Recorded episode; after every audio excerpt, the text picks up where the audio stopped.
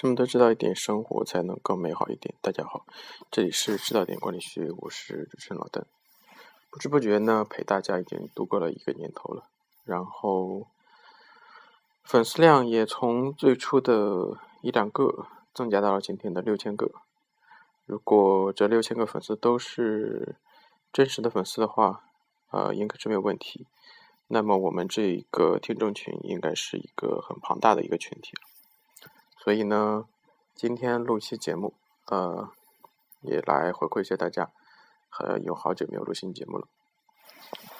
今天我们想录的这期节目叫做“认清我们人生的方向”，就是我们人生应该朝着什么样的方向去走。其实关于人生这个话题，大家应该感到既熟悉又陌生。为什么说熟悉呢？因为每个人。每时每刻都在人生中，他，呃，如果我在跟你谈人生，你可能觉得这个话题有点老。我每我们每天都在生活，每天都在呃努力，每天都在不停息的去过我们的人生。为什么还要去找寻我们人生的方向呢？为什么还要去思考我们人生的方向呢？这不是有一点多余吗？显然并不是这样的。而每个人每天虽然。都在生活，都在工作、学习，但是其实大多数人都是过着一种身不由己的日子。比如说，中学生就是身不由己的为了考试而去努力付出，并没有认真思考一下自己所得所学的是不是真正需要的，自己有没有真正深入挖掘自己学到的东西是不是符合自己特长。比如说，大学生都是在奔着各种各样的目标去，啊，考研呀，去找工作啊，并没有想一想自己真正未来想走的道路。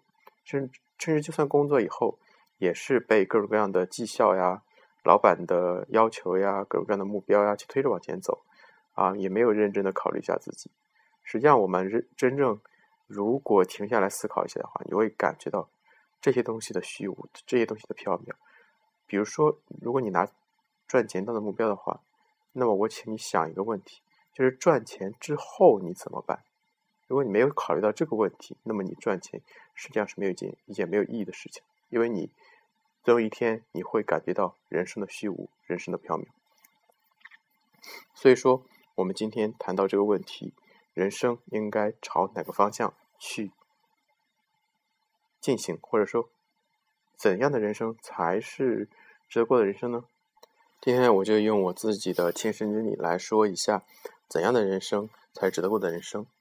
首先呢，这个值得过的人生必须是经过自我选择的。这个节呃这个观点我在以前的节目中也强调过很多次了。啊，其次呢，这一期特别要讲的，我们的人生应该朝着两个方向去努力。那么哪两个方向呢？一个是人生的开始，一个是人生的结尾。这两个方向是我们应该时时刻刻牢记心中的方向。呃，尼采讲过一个寓言，他讲过人生的三阶段嘛。第一个阶段是叫做骆驼的阶段，那么第二个阶段呢叫做狮子的阶段，那么第三个阶段呢就是叫做婴儿的阶段。如果你认真想一下这三个阶段的话，你会感觉到这人生的这样一个过程。首先，骆驼阶段是指的是我们每个人一开始要去。受苦要去经受人生的磨难，呃，不经过这些磨难，你是没有变办法变得强大，没有办法在这个社会中立立足。所以说，你要是一开始是一头任头任任劳任怨的骆驼，你去积攒自己的能量，你去在沙漠中行走，啊，第二个阶段呢，当你在积骆驼这个阶段积累了足够能量之后，你就变成了。我们生我们生活中我们人生的一头狮子，这个狮子这个概念是是说，这个时候你已经是这个社会的中坚力量。比如说，当你已经人到中年，四十五十岁这个阶段，你可能成为这个社社会的一个狮子。这个时候，你不再需要去拼命的努力才获得你的人生中的财富，你可能已经拥有了很多财富，但是这时候你还没有到达我们人生的一个。最高的阶段，或者说一个圆满的状态，啊，尼采所说的我们人生的一个圆满状态呢，是一个婴儿状态，而这个婴儿状态不是我们人生一开始出生的时候那个婴儿，而是说我们又回到了那个原点，又叫做看山是山，看水是水，看山不是山，看水不是水，最后看山还是山，看水还是水。这个第三个阶段的山和水和第一个阶段的山和水。看起来是一样，但实际上不是一样。它是经过了一个更高阶段，我们对它有一个新的理解以后，又重新回到了返璞归真的这个阶段。所以说，我说人生应该朝两个目标去，呃，行去，嗯，努力。而就是说，比如说，第一个阶段是，你想一下，你人生的起点的时候，我们经常把这句话叫做“不忘初心”。这个就是说，你一定要时时刻刻记得自己来的时候。抱着什么样的一个目标去来的？比如说，你小的时候，你可能梦想自己是当一个科学家，对吧？但是很多人在生活中，他不会呃抱有这个理想很久。但是这个理想，你应该时时刻刻把它想起，然后你想想自己还可以为他这个理想去做些什么。比如说，你虽然不可以去当一个科学家，但是你是不是可以为科学去做一点事呢？你是不是可以再拿起那些你曾经喜好过的学科来，再去学习一下，再去钻研一下呢？是不是从这个里面你就能发现新的人生的方向？很多人，那个特别是做生意的人，他总是抱着一种，呃，我去寻找项目的这么一个观点。比如说，他有了一笔钱，他想去投资，所以他去寻找项目。我觉得这一这这样一种。这样一种人，他只能够叫做一个资金的玩弄者，他不能叫做一个真正的、真正的商人。而真正的商、真正的商人、真正的企业家，在我的脑子里的形象是，他必须有一个有一个执着的梦想，他必须有一个理想。那这个理想从哪里来？理想从第一个方向就是从你的年轻时候的梦想里面来，从你一开始上路的时候。所携带的那个初心而来。比如说，我们很多人都想着去西藏，我们就拿这个来举个例子，就是很多时候我们旅行很很很大一部分的乐趣在于沿途的风景，但真正到达西藏的时候，你也也许会感到这个地方很乱很脏，并不是我们心中想象的那个西藏。但这个时候，我你就是忘记了你自己的初心了。这个时候，请你重新回忆起你自己一开始为什么要来西藏？你是向往着那样一种纯净的状态啊，那样一种淳朴的人民。所以说，这个时候你再想起他来，你才能够再找到你来的时候的目的，就是说，你才能够重新的去欣赏这个西藏的美丽，重新的欣赏这个人民的淳朴，而不是去陷入到日常生活中不可自拔。而我说的第二个方向呢？就是去我们人生的方向呢，就是去往我们人生的终点上去寻找。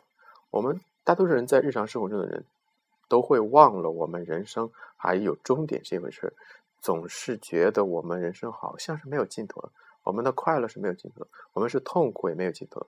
所以说，这个时候你就会变得肤浅。如果你时时刻刻能够记起我们人生的终点，也就是人生终于有死亡这一个。必然的话，那么你就不会变得肤浅，你就会变得超脱，你会变得你你好像在众人之上，你去俯瞰这个人生，你去享受这个喜怒哀乐的所有的过程。比如说，当你今天在受受了一个苦难，受了一个新的磨难，你就会想啊，我人生又多了一个经历，然后我死死死的时候，我也不会后悔的，因为人生的每一次磨难，人生的每一次的。取得的，呃，进步取得的欢乐，都是你人生的一个宝贵的财富，都是你在这一路中的经历。这些经历不会因为说失败，不会因为说痛苦而有所损失。任何的，任何的人生的经一个一个过程，都是你的经历。比如说，你在你做一件事的时候，你可能最后会失败，你可能最后会成功，但是不论你成功失败，这件事情对你造成的影响。是永远不会磨灭的。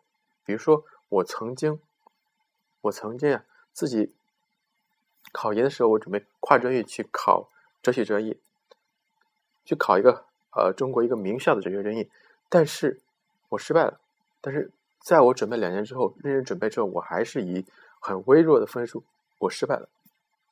但是我并不此刻想起来，此刻再回想起来这个经历的时候，我并不觉得后悔。为什么？因为我想，当我死之前，我想起来我这一段经历的时候，我不会去，我不会去想它的结果。就算结果是成功了，又怎么样？它就算结果是失败了，又能怎么样？这个时候结果已经不会重要了。你觉得你躺在病床上的时候，你再回想自己人生的时候，你会去，你会去在意最后的结果吗？你只是会想到那一段过程，那个喜怒哀乐，你获得了那一段的宝贵的经历、宝贵的财富，都是你人生的财富。所以说，你如果能够时时刻刻把这个人生的终点记在脑子里，你在人生的路上就会特别的超脱，特别的豁达。而这个时候，你也比较容易能够进入到一个人生的一个一个，我们说是一个向上的状态，就是说。你会避免，也是说避免陷入到日常生活中的俗态中去。这时候你就会更容易的发现自己人生的方向，自己人生的目标。你去你要做的一件事，应该是你最后即使是人生要终结的时候，你也不会后悔的一件事。比如说，我我我让每一个人，我让现在听我节目的每一个人都停下来去思考一下，停下来几分钟去思考一下你现在在做的事情。是不是你人生终终结的时候也不会后悔的一件事？就比如说，你是一个呃银行的职员，我请你想一下，当你人生终结的时候，你在回忆你这一生、回忆你这这工作经历的时候，你你会觉得什么事是令你骄傲的？你还会觉得每天的那种烦恼是我是是烦恼吗？你是不是觉得那是一种宝贵的财富？如果你想。这个经历不是我想要的事。如果说做银行这个职员是我临死之前我会后悔一件事，那么我劝你立即放下手中的工作，去寻找你真正喜欢、真正擅长的工作，真正死之前不会后悔的工作。如果你现在不去做，比如说明天就去死，让你明天人你的人生就到达一个终点，你现在是不是要停下你手手边的事去做另一件事呢？如果是的话，那么请你。